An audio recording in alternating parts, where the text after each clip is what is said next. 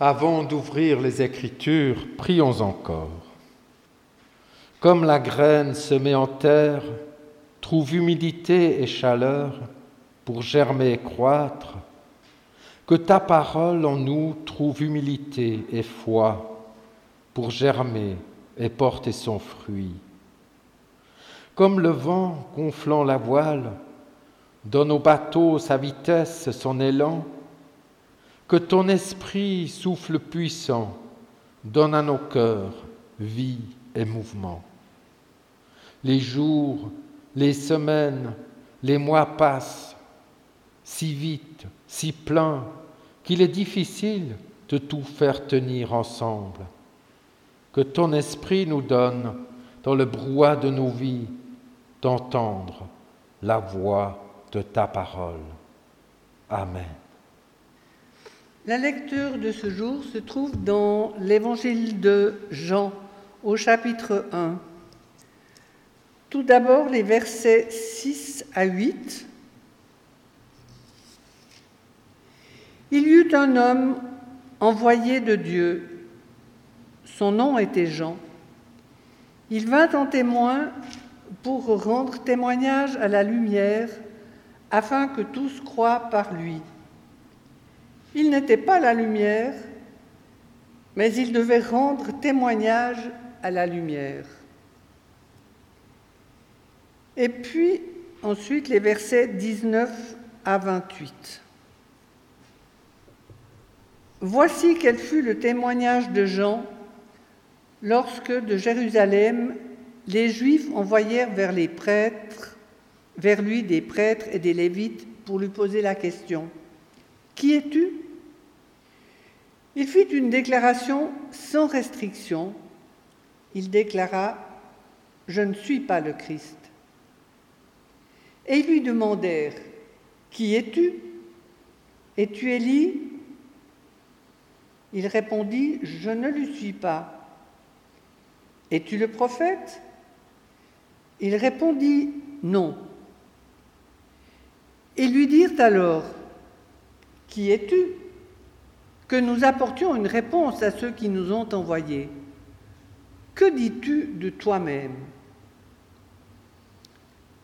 Il informa, il affirma Je suis la voix de celui qui crie dans le désert. Aplanissez le chemin du Seigneur, comme l'a dit le prophète Ésaïe. Or ceux qui avaient été envoyés étaient des pharisiens. Ils continuèrent à l'interroger en disant Si tu n'es ni le Christ, ni Élie, ni le prophète, pourquoi baptises-tu? Jean leur répondit Moi, je baptise dans l'eau. Au milieu de vous se tient celui que vous ne connaissez pas. Il vient après moi et je ne suis même pas digne de dénouer la lanière de sa sandale. Cela se passait à Béthanie, au-delà du Jourdain où Jean baptisait.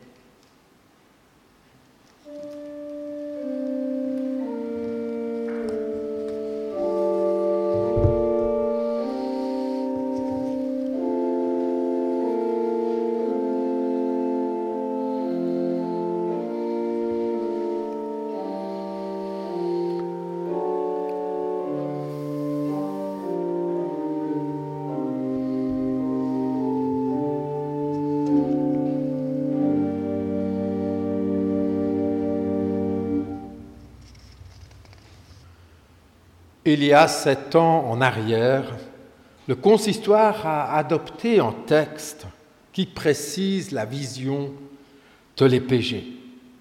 J'aimerais vous lire juste la première euh, phrase ou une partie de cette phrase. Dans la confiance en l'Esprit Saint qui nous accompagne, nous sommes appelés à être une église de témoins de Jésus-Christ. Nous sommes appelés à être une église de témoins de Jésus-Christ. Je participais aux travaux de cette euh, élaboration de texte à Montmirail. Et au début, c'était euh, Juste, nous sommes une église de témoins. Alors j'ai posé la question, mais attention, témoins de quoi? Du désastre ou témoins de qui? Des réformateurs, de Calvin Et petit à petit, ce texte s'est précisé.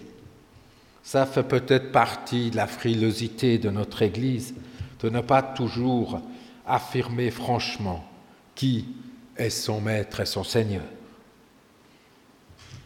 Nous découvrons que le témoignage est une mission. Un homme est envoyé par Dieu en témoin, Jean. Et Jean-Baptiste est le dernier témoin de l'ancienne alliance, le dernier qui s'acquitte d'ailleurs de sa mission au prix de sa vie. Dans la portion du texte que l'Église réformée de Suisse a prévue pour nous aujourd'hui, nous découvrons ce témoignage.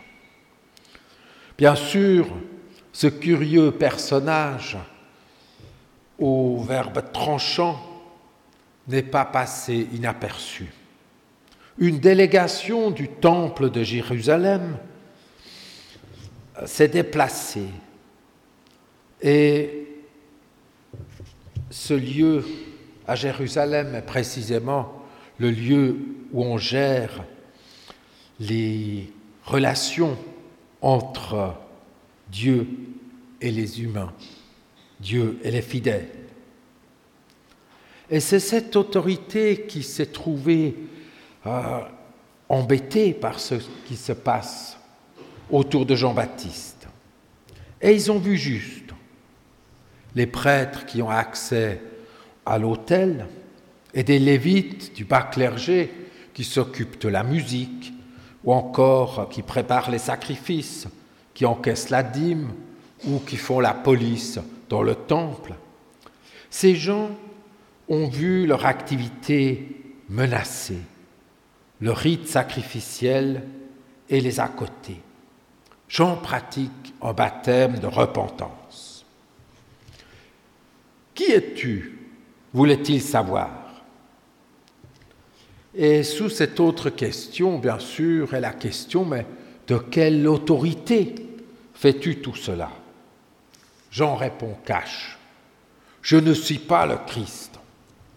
Il faut dire qu'à son époque régnait une atmosphère de fin des temps, avec l'apparition de toutes sortes de messies autoproclamés et avec la publicité qu'on faisait autour d'eux.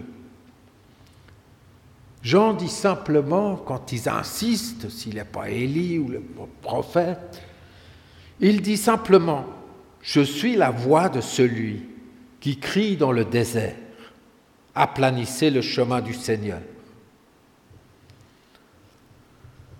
Il prend à, son compte cette parole d'Ésaïe.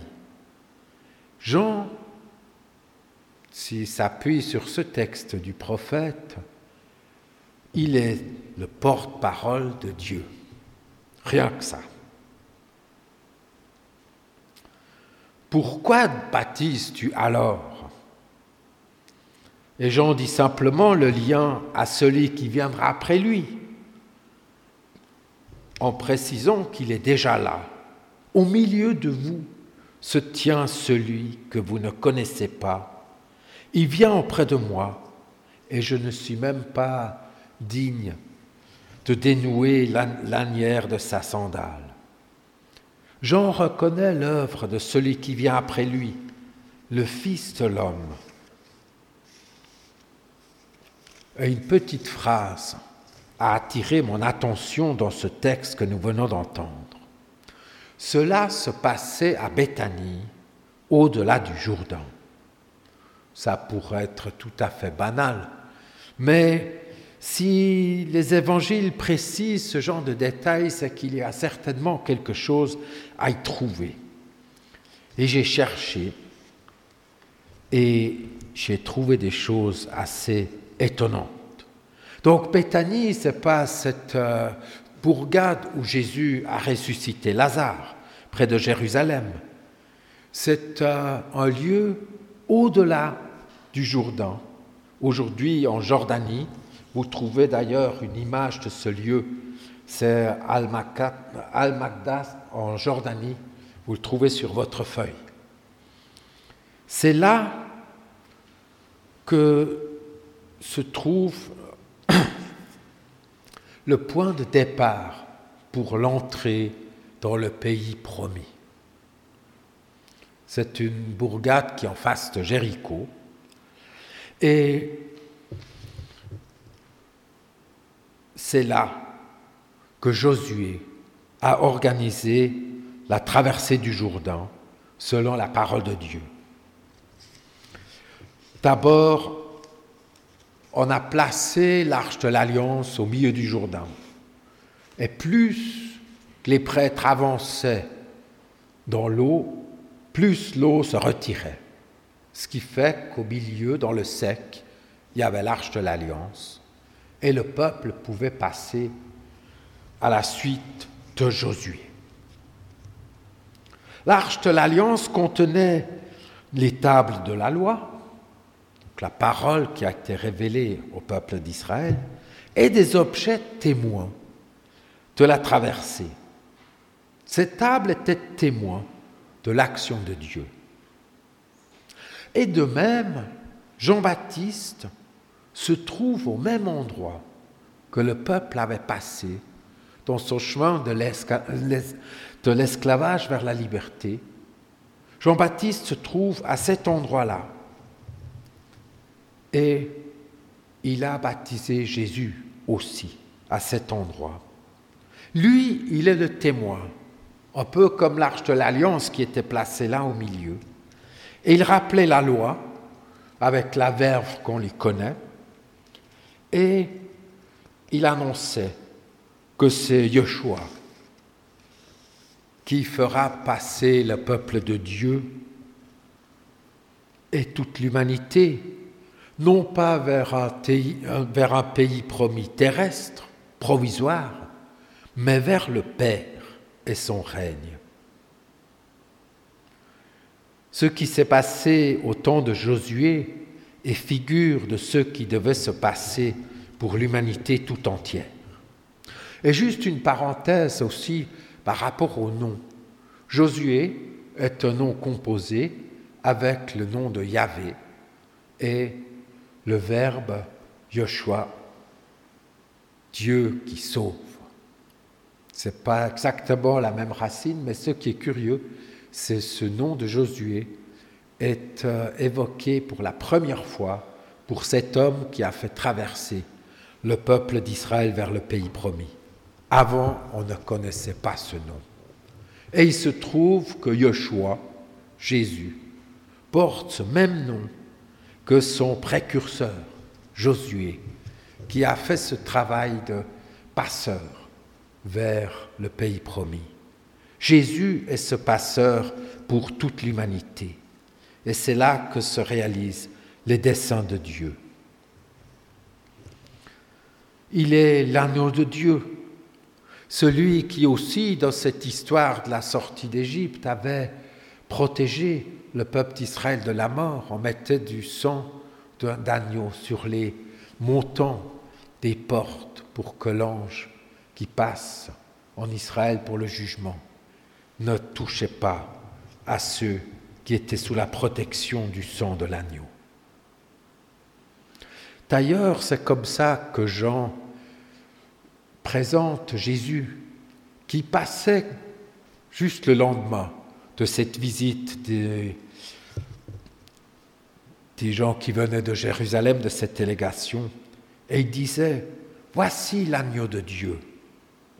Il reconnaît celui qui sera le nouveau passeur, cette fois pour toute l'humanité. Et ce qui se passe pour ces pharisiens qui viennent questionner Jean, un peu comme ce proverbe chinois qui dit Le sage montre la lune, mais l'imbécile regarde le doigt.